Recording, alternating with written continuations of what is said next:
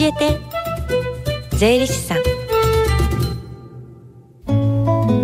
時刻は11時20分です。FM 横浜ラブリーで近藤紗友がお送りしています。教えて税理士さん。このコーナーでは毎週税理士さんをお迎えして私たちの生活から切っても切り離せない税金についてアドバイスをいただきます。担当は東京地方税理士会鈴木正弘さんです。よろしくお願いします。よろしくお願いします。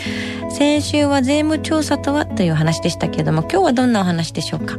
はい、えー、今日は離婚の税金についておテーマにお話をしたいと思います、はい。まずこのテーマに入る前に贈与税の基礎をご紹介させていただきたいと思います、はい、まあ、贈与税は馴染みのない方も多いと思いますが、まあ、贈与税とはどのような時にかかってくる税金だと思いますか？これはお金をもらった時にかかる税金ですよね。そうですね。まずおっしゃるところが基本となります。贈与税は個人から財産をもらった時にもらった人にかかる税金ですまあ、ここでいう財産とはお金に限りません。例えば土地や建物などもそれにあたります。付け加えて言うと借りているお金の返済を免除された時も贈与を受けたことになります。贈与税の対象は幅が広いですよね。あの財産をもらったら必ず贈与税を払うことになるんですか？いえそうではありません。贈与税には年間の非課税枠がありその年にもらった財産の合計額が110万円以下であれば贈与税は0円となり申告も不要になります。まあ、ただしこれには相続時生産課税という制度を利用してないという条件がありますのでご注意ください。そうすると年間110万円を超えて財産を受け取った場合は夫婦や家族間でも贈与税がかかるってことですか？基本は財産をもらえば贈与税がかかることになります、うん、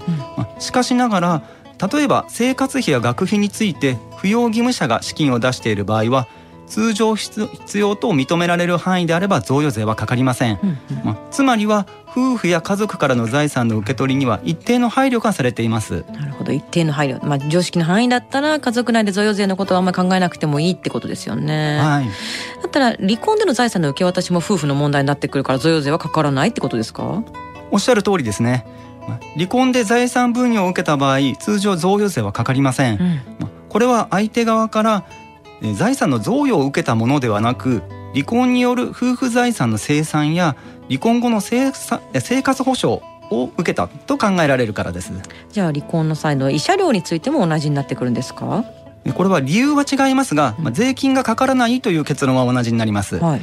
慰謝料は損害賠償金という性格を持っているため、まあ、所得税の非課税項目になっています。なるほど。それだったら税金のことは気にせずに財産分与や慰謝料の支払いができそうですねというのはちょっと待ってください。ここで注意いただきたいことが2つあります、はい、まあ、1つ目は多すぎる財産分与や慰謝料には贈与税がかかるということです。多すぎる。はい。婚姻中の夫婦の協力で得た財産の額や、まあ、その他すべての事情を考慮して、うん、多額の財産分与や慰謝料があった場合には贈与税がかかってしまいます、難しいですね。じゃあ財産分与とか慰謝料の渡しすぎには注意が必要になってくるってことですよね。はい。じゃあもう一つはどんなことですか？はい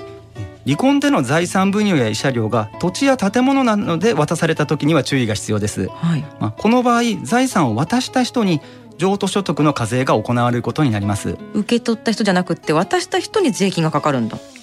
そうですねおっしゃる通りです、うん、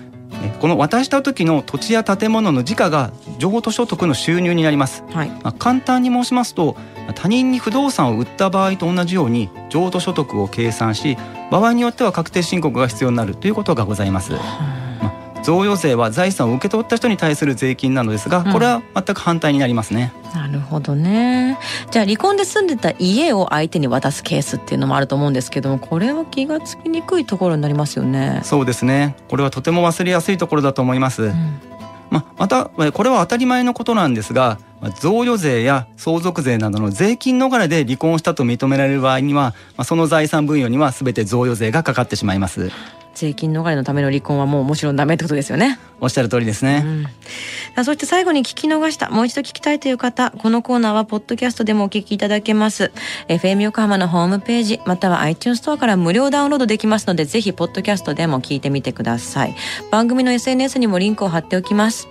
この時間は税金について学ぶ教えて税理士さん。今日のお話は離婚の税金についてでした。鈴木さんありがとうございました。ありがとうございました